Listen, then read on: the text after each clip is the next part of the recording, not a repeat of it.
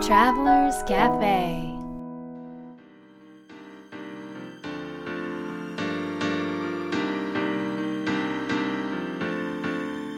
ライフトラベラーズカフェへようこそ松田美弘です。若菜です。ナビゲーターの武井宏奈です。世界各国で自分らしいライフスタイルを送っている素敵な方々にインタビューをし配信するライフトラベラーズカフェこのバージョンはみひろさんと若菜さんが日本に来た時に各国で旅してきた時のお土産話と皆さんからの質問に直接答えるカフェトークでお届けします。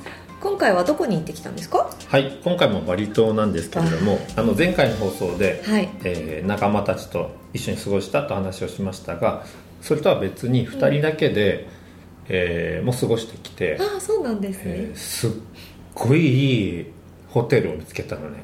はいで私たちにとってすっごいいいホテルとは、とは自然いっぱい？おお自然いっぱい。気がいい。あ気がいいね。風の流れとかも、うん。うん。体に優しくて美味しいレストランがある、うんうんうん。それ重要ですね。敷地で採れた野菜とかを使った、うんうん。そうそうそうそう。えバリって、うん。そういう野菜とかって結構栽培してるんですか？うん。うんいっぱいしてる。うん、いっぱいしてる、うんうんなんかすごいみひろさんと若菜さんからバリの話を聞いて、うん。今までのバリのイメージがうん。ガラッと変わりました、ああうん。そうだね。街の話してたからかな。うんその行く場所に地区によって結構全然違うは感じの国？うんあへえ全然違う。そう今回はそのウブドっていう森の中みたいなうーん。場所があるんだけども、はい。そのさらに山の上に行ってきのあるホテルに行ってきて、へえそんなとこにホテルがあるんですうん。か、あるんですよ、うんホテルしかないの。もう周りに何にもない。周りは森か山かうん。みたいな。川かみたいな。へえバリ行くと皆さんねあの海の周りのホテル取りがちですけど確かに。あえて山にでも山も結構人気ウブドも人気なんだよね。人気だと思いますよ、えー、あそうなんですか、あの、まあ、ヨガとかねあのしてる人とか、はい。ちょっとヘルシー志向が強い方とかは、ウブドの方を好まれて、うん。まあ、そういうお店が多いのでね、うん。うん。で自然も多いっていうこともあってうん。落ち着いて過ごせる、あの街よりかはあの過ごせる場所なので私たちは結構ねウブドにいることの方が多いんですよ。街はあんまほとんどいなくて。そううんう。んうんうん。じゃあもうそこでリラックスというか、うん。ゆったり過ごす、うん。そうだね。うん。それでそこは部屋からの眺めが本当もう渓谷みたいなこう山のあそう目朝目が覚めたらその景色がバッと広がってて。そであとはプールもあるんだけど、うんうん湧き水のプールなのね湧き水でジャブジャブ水が溜まってるプールでうんうん。あとはスパがすごい良くて。うんうんうん僕はなんかアイルベーダの施術とかを受けたりしたんだけど。あいいですね、うん、若菜さんもなんかうん。受けられたんですか、私もあの優しいマッサージが好きなので、はい、あの優しいマッサージを受けてきました、マッサージ。はい、うんうんうん。どこどんなとこが良かった？まずねあの到着してすぐそのホテルに行ったんですけど日本から来て、うんうん。であのロングフライトで、うんうん。ちょっとその前もバタバタ忙しかったので、うんうんうん。結構疲れててでそっからさらに空港から2時間近くかかったんだよ2時間ぐらいかかるねちょっと混んでたこともあってあそうなんだ。2時間近くドライブ山道を行ったんでもう本当にぐったりしてて。うんだけどもうなんかそのホテルに着く10分前ぐらいから急になんか体が軽くなってきて、もうすごいやっぱりもう見たらもうしすごいもう自然っていうかもう、木しかなななかったよね。周りに。で着いて降りたらいきなりもう頭上にすごい満天の星空、うんそれも近いの星空と、へえもう明かりが全然ないからね。あそっか、うん。もうそれでもう一気に疲れが吹っ飛んで、うんうん。もう一気になんかもうねいつもの自分に戻れたっていうか、うん。うん。その感覚が最高でしたね。へえ、いや想像しただけで、うん。なんか疲れが飛びそうな、そう、うん。あとは空気も綺麗だしね、うん。そうですよね、うん。結構人っているんですか？その泊まってる人ホホテルと、今回はそんなにシーズンハイシーズンじゃなかったからうんうんうん数組だったんだけどひすっごい広いのよ。敷地が。敷地すごい。がすっごい広いからうんうんうん。すっごい広いとこに数組だけだから。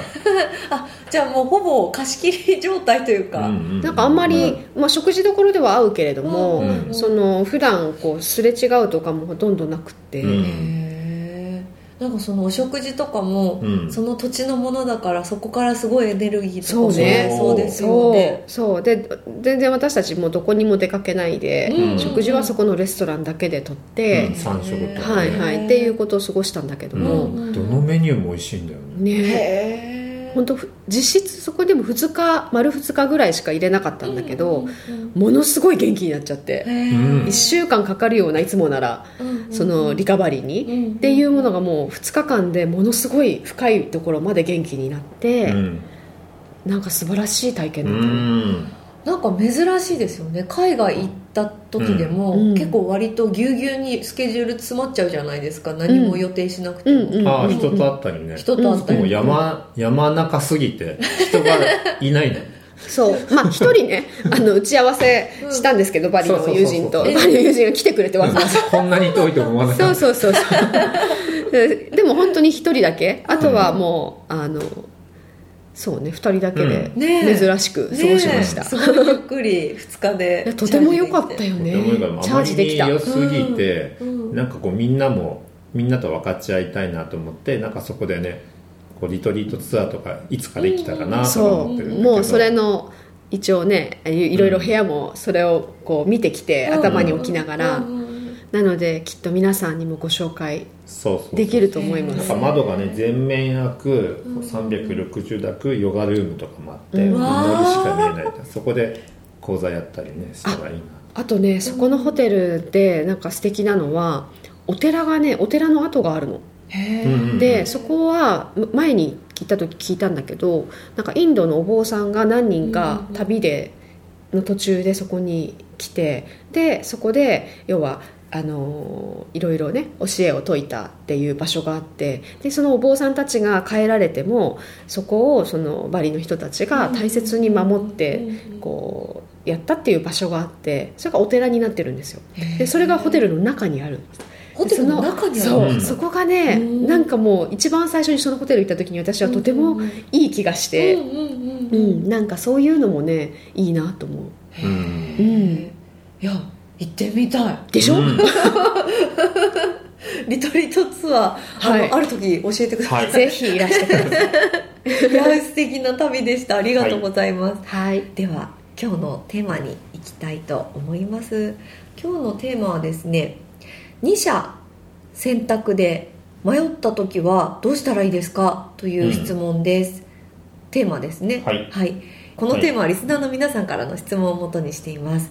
今回は、えー長崎県のマリリンさん。マリリンさんからいただいております、はい。はい、このテーマの背景は？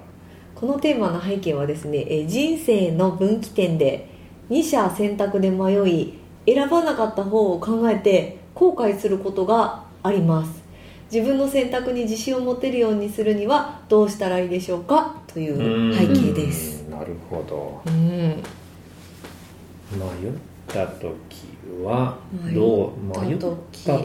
後悔するしがちなんだね。えマリリンさんがですか、まあマニーさん後悔することがありますと。その選ばなかった。もしこの選択じゃなかった方が良かったんじゃないかっていうことでしょ。でも今選んだ方がいいんだけどね。実際。その2つで迷ってたことさえもなんか忘れてる気がしますなんか。ひろなさん ああなるほどね。えでもそもそもそもの質問は二者選択で迷った時はどうすればいいかってことだよね。そうです。でもあの、まあ、この放送の中でも何回か言ってるその頭で出た答えと心から出た答えのど多分ね頭は A だけど心は B っていう選択が迷いがちなパターンだと思うんだよね、うん。でその時は心を選ぶ。っうんうん。ていうのが、まあ、一つの選び方かなっていう気はするけど。うん。うん。どんな時でうん。迷いますか？お二人は。うーん。どんな時で迷うか。でも基本迷わないというかあの、うん今はね特に。うんうん。あまり迷わないんだけど昔とかうん。迷ってた頃のことを考えた時に、うん。なぜ迷ってたかうんはなんかねやっぱさっき頭と心とっていう話をしてたんだけど、うんうん。なんかなんかボールがあ あるイメージしてボール？ボール？ボール。みたいなちっちゃいボールがね、うん。こうあの体の中でこう動いてるわけ、うん。黄色いボールが、うん。でなんかこう頭の方にあってそのボールがある時に、その物事を考えると迷うの。でもそのボールが 心とかうん心を超えて腹まで落ちてきた落としてその物事を見た時に全く迷わないの。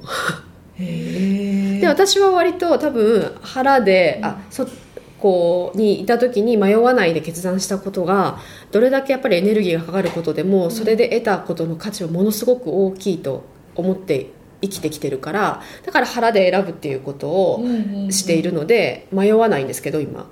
でも迷ってた時はやっぱり思考で多分その2つの選択肢を見て感じているとうんうんうん。迷うの、そのうん。迷うっていう感覚って、うん。その頭で考えてると思うんですよ、うんうんうんうん。でも腹で考える感覚ってどういう感覚なんですか腹で考えないの？腹にもう答えがある。腹で考えるなるほどそう。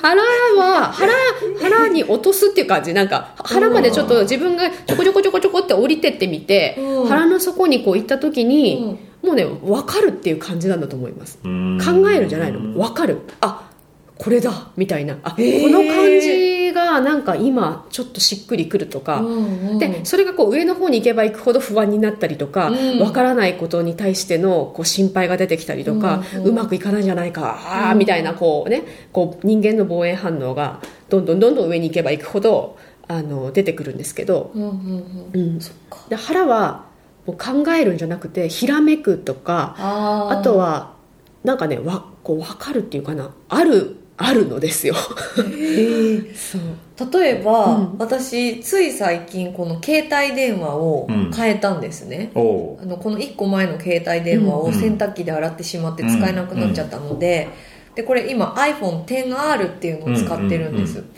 で8、うん。iPhone8、うん。iPhone10、うん。iPhone10R この3つの中からどれにしようかっていうのを考えた時に、うん。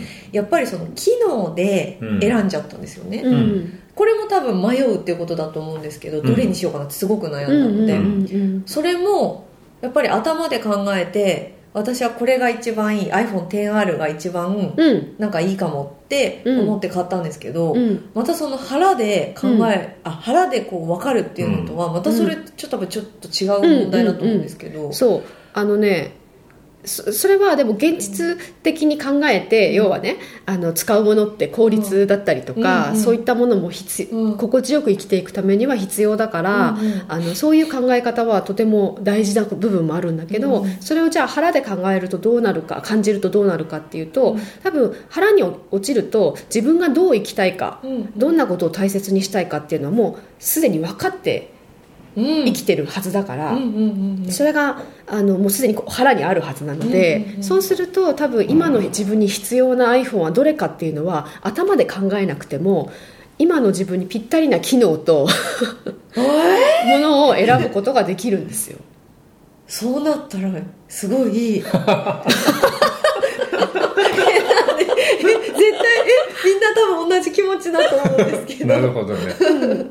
えいいでしょ？えーそうなってるから、うん。あこれでいいんだと思って、うん。そういうふうに選んでます。へええもうじゃあそれはお互いにお互いにというか。あでもそうですよね。多分そのパートナーを選ぶっていうのもきっとその腹で分かるっていうことだと思うんですけど、ああなるほど、ね、で腹で選んだ結果がこれですもんね。ここにあるって。これですすい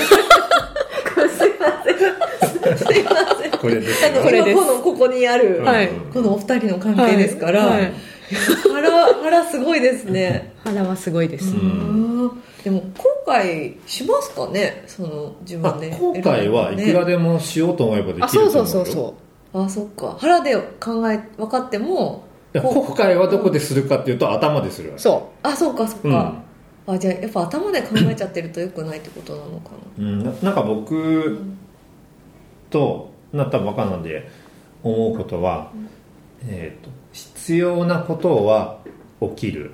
なうん。で必要じゃないことは起こらない。うんっていう多分考え方があると思うんだけどだから二者択一で選んだ方っていうのは必要だから選んだわけで。うんで、えー選ばなかった方は必要じゃなかったから選ばない。っうん。ていうだけだと思うよだから極端な話、サイコロで決めてもいいと思う。必要な方が出るから。よくテストとかで鉛筆転がしましたよ、うんそんな感覚で。うん。うん。どっちでもいい気がするけどな、うん。あのなんかさっき言ったその腹で、もしねこの方がうん。うん腹で感じてもどっちも選べないという状況だとしたら、うん。それは選ぶなって腹が言ってるってことだからあのどちらかに選ぶという問題ではないんですよ、そもそもが。あああかそうか3番目の選択がある。そうそうそうそう。そうそうか。今がその時じゃないっていう。そうとか、うん。もっと別な選択があるよっていうことだから、うんうんあのうん。確かに。そこのなんだろうそこへのしなんかどっちかで選ばなくちゃいけない、うん。でその選んだことは絶対に自分に得をもたらすものでなければいけない、うんうんうん。とかそこのへの執着というかね、うんうんうん。期待というこう固執するものをあの手放して自由にしておくことでよりその物事や出来事っていうのは自分にとって本当に必要な形に形取られて、うんうんうん。自分にフィットして自分の得になっていくから、なんかそこの自由さというか、うん、それはととても大事だなと思います。何かを選んだり決めたりするときに。それすごいわかります。私そちょっとこれ関係あるかわかんないんですけど、その自由さを持てないくなってる人ってたくさんいるんじゃないかなって今思ってて、うん。なんでかっていうと何でもマニュアルとかルールとか規則みたいのがありませんか、うん。例えば Facebook 使うだけでもうん。Facebook の使い方とか、うん。なんか LINE 使うだけ LINE アットとかでも LINE アットがその反映する使い方とか、ううん。なんかその辺の道とかでも道路をね、あの自転車のあの進行方向まで決められてるじゃないですか、なんかそういう中で答えがある状態、なんか正しさがあるっていうことをみんななんか無意識に意識しちゃって自分の心にその自由でいる正直でいるっていうことがなんかできないくなっちゃってんじゃないかなって、うん。なんかすごく思うんですよね、うんだからそのこの二者択一で迷うっていうことってどっちかが正解だって多分、うん。正解を取りたいって思うからこそ、あもしかしたらあっちが正解だったの正しいだのかだったのかもってなんか思うからなのかなってうんうんすごく思ったんですよね、うん。でも多分若菜さんのうん。話を聞いて、うん。そうじゃないと思った、うん。その方がちょっと気持ちも楽。ね。なんか本当自分が楽にこう生きていける、うん。その後悔の仕方どうせするなら、後悔も。どうせするなら。そうどうせするなら後悔も全部自分の素養にしていけるようにしてったらいいし要は自分が全部感じてうん。考えてることで誰かが決めてそう後悔しなさいとかこれは良くないですよって言ってるわけではないから多分自分で全部決められるからうん。そういうふうにしてったらねうん。楽かな？ね。うん楽しくいきましょそうですよね。う素晴らしい体験です何事も。本当にはい。本当に、はい、ということで今日の魔法の質問は後悔しないコツは何ですか？後悔しないコツ私はどっちを選んでも私はこれは後悔しない自分と選択が正しいっていつも思っているのでうんうんうんうん。あんまり後悔しないです、じゃあ、うん。自分はうん、選んだ選択が正しいと思うっていうのがコツだね。そうですね、うん。何を選んでもうん。OK っていうのがコツです。うん。はい、若菜さんは？私はね信頼するということ。うん。おー。信頼するということは自分自身のこのもう生命力だったり、その生きる力を信頼するとか、あとはもうその物事っていうのはなんかあの本当に必要があって自分が起こしてる自分の中身が起こしてることだからそのなんだろうあのそこを信頼していくとちゃんとそこで起きたことがどんなことであれ自分のためのメッセージとして受け取ることができるので、そこの信頼するということが大事かなと思います、うん。大事はみひろさんは。なんでニヤニヤしてるの？ユニバーサラポイント。忘れてたそれ。久しぶりに聞きましたね。わわかんない人もいるかもしれない。あユニバーサルアポイントメンユニバーサルアトポイントメントとは、まあ、宇宙が全て決めるみたいなうん。感じ。で合ってますか？誰に聞いてるの？なので必要なことしか起こらないと。うんうんと思ってたら後悔はない。うん。うんです。はい。なんでそのでかしただろうみたいな。いや全てはユニバーサルアポイントメントですね。そうしましょう、ね、それでいきましょう。はい。はいライフトラベラーズカフェは世界各国から不定期でお届けするプレミアムトラベル版と今回のように日本に来た時に毎週お届けするカフェトーク版があります。皆さんからの質問もお待ちしています。次回の放送もお聞き逃しのないようにポッドキャストの購読ボタンを押してくださいね。それでは良い週末を。